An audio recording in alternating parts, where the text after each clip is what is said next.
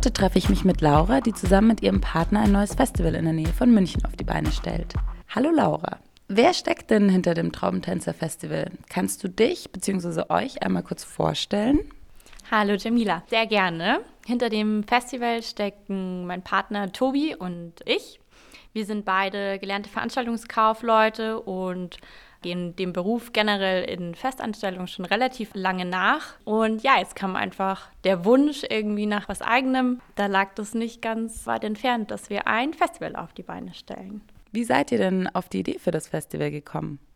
Da muss ich ein bisschen weiter ausholen. Wir sind vor Corona reisen gegangen und haben alles hinter uns gekündigt und verlassen, sind aus unseren damals noch fixen Jobs in der Eventbranche gegangen und haben eben auch die Wohnung gekündigt und alles und sind dann los, um eigentlich auch ein bisschen herauszufinden, wo geht's denn hin mit unserem Leben. Wir wollten schon irgendwann ankommen, ein bisschen und zurückkommen und haben uns eigentlich von Anfang an überlegt, wo geht's hin, wenn wir wieder zurückkommen. Sagen wir es mal so, mein Partner ein bisschen mehr als ich. Und genau, dann ist irgendwie so langsam die Idee gereift, dass wir eben, klar, liegt irgendwie nahe, im Veranstaltungsbereich arbeiten wollen. Dass es dann ein Festival geworden ist, war eigentlich nicht von Anfang an klar, tatsächlich. Eigentlich hat sich das eher zum Ende der Reise rauskristallisiert, weil Tobi einfach ein paar Connections eh schon hatte. Der hatte früher ein kleines Kollektiv, war da schon aktiv. Und genau gesagt, getan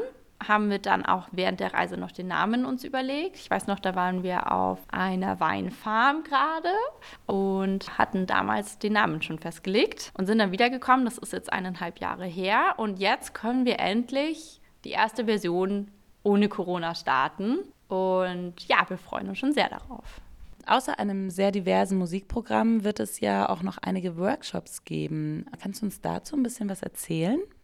Ja, bei einem guten Festival dürfen die Workshops natürlich nicht fehlen. Wir haben uns bewusst für ungefähr einen pro Tag entschieden, weil der Fokus liegt natürlich trotzdem auf der Musik. Wir bieten unter anderem Yoga an, Traummeditationen. Wir haben einen ganz tollen Workshop mit Gongschalen. Kann man sich so vorstellen, man kann sich an den See legen und Frieda kommt, so heißt sie, kommt vorbei und bringt ihre riesengroßen Gongschalen mit und lädt da ein auf eine kleine Reise, eine kleine musikalische Reise und ist vielleicht eine ganz gute Abwechslung dann zu dieser wummenden, lauten Musik, dass man einfach ein bisschen abschalten kann noch. Zum Ende des Festivals, wir werden einen Tango-Workshop anbieten, was natürlich auch mal eine ganz neue Erfahrung ist und auch ein ganz anderer Tanzstil, der nicht vor Ort äh, vertreten ist. Wie gerade eben schon angesprochen, habt ihr ja ein sehr diverses Musikprogramm. Wie würdest du denn das Rezept für euer Line-up zusammenfassen?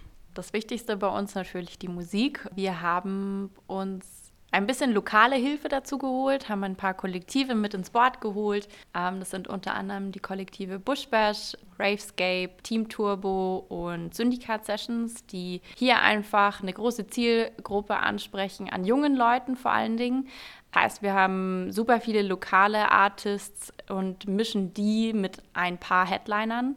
Das heißt, die kommen dann auch von weiter her und haben einfach eine größere Reichweite über jetzt München hinaus und dürfen auch nicht fehlen. Eigentlich ist die Mischung lokale DJs, die man einfach supporten möchte, plus ein paar Headliner, um einfach auch mehr Leute anzusprechen, die nicht so in München unterwegs sind. Wir haben auch jetzt einen DJ-Contest ins Leben gerufen vor kurzem. Das ist völlig ausgeartet.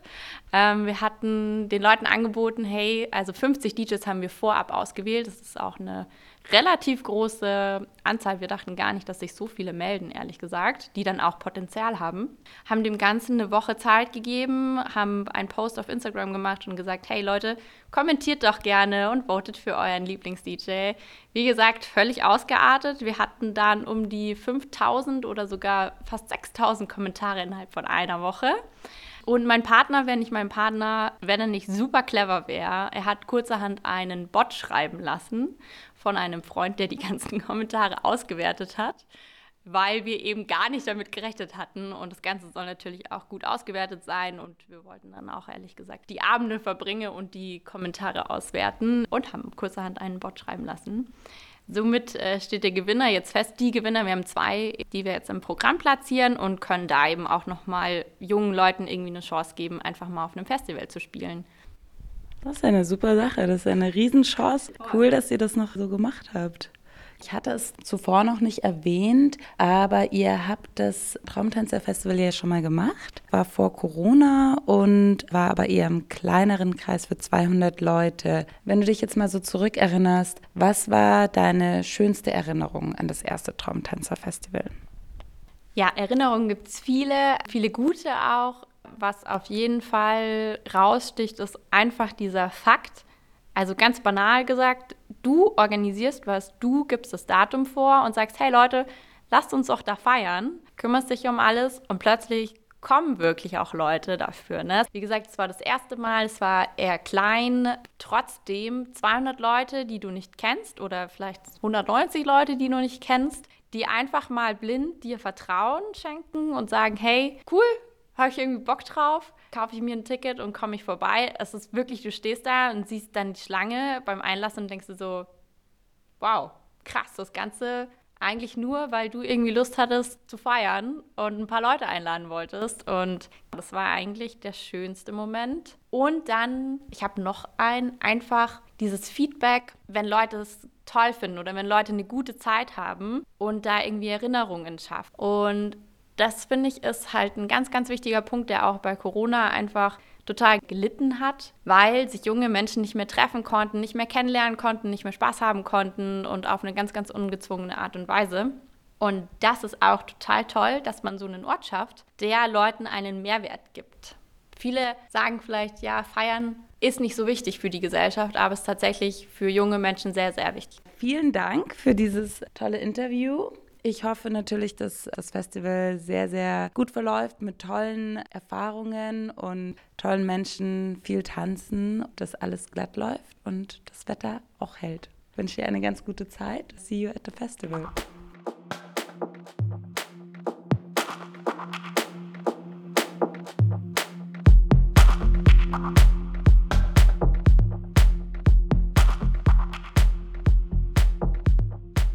Was unsere Zuhörer nicht wissen, die Musik, die wir zu Beginn gespielt haben, stammt von einem der DJs, die auf dem Festival performen werden. Das Musiklabel I&I gibt uns eine kleine Hörprobe der musikalischen Vielfalt, die uns bei Traumtänzer erwartet.